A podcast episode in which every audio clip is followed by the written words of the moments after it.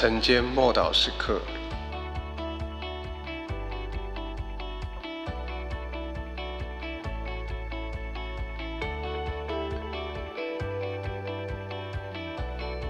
奉父子圣灵的名，给他们施洗。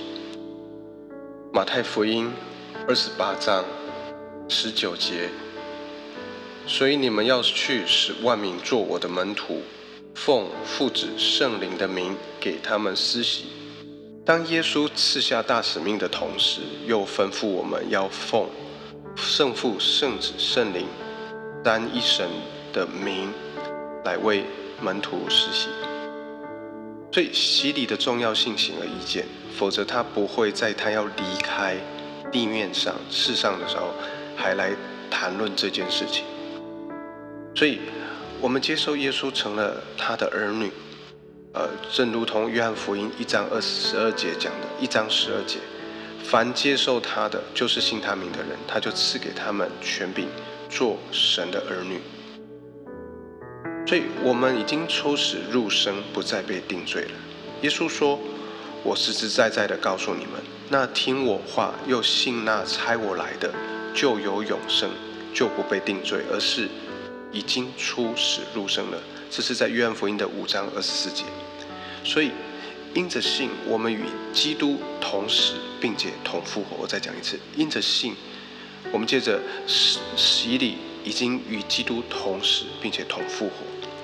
我们已经获得重生，就是透过水和圣灵生的。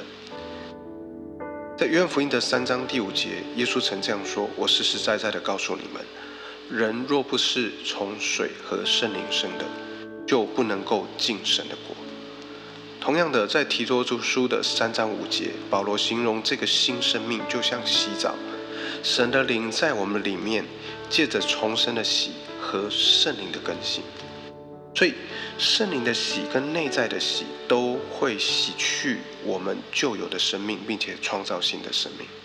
借由重生的洗。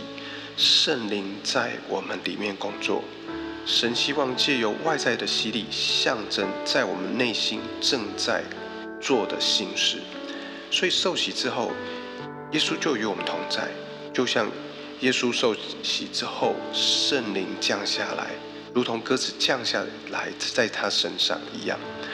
借由洗礼，以及以及我们因着相信领受的应许。神的灵与我们同在，与我们同住。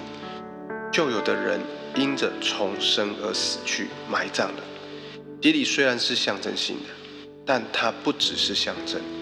神虽然以特别的方式与受洗的人同在，但洗礼本身并不具有呃任何的法力，哦，或者是它它是一种呃呃呃呃神圣感。也不是一种仪式。不论信心的大或小，或是多么不完全，只要你相信，你回应福音的命令，神的同在就会降临。我再讲一次，这不论信心的有多大或多小，或多么不完全，只要凭着相信，回应福音的命令，神的同在就降临。所以马可福音的第十六章第十六节说：“信而受洗的必定得救。”所以我们要我要说的是，洗礼是不可少的。当我们因着相信遵行神的道，神就与我们同在。我们一起来祷告：神啊，求你帮助我，让我了解并且好好的珍惜我所领受的洗礼，并将视为我与你同行的开始。奉主耶稣基督的名祷告。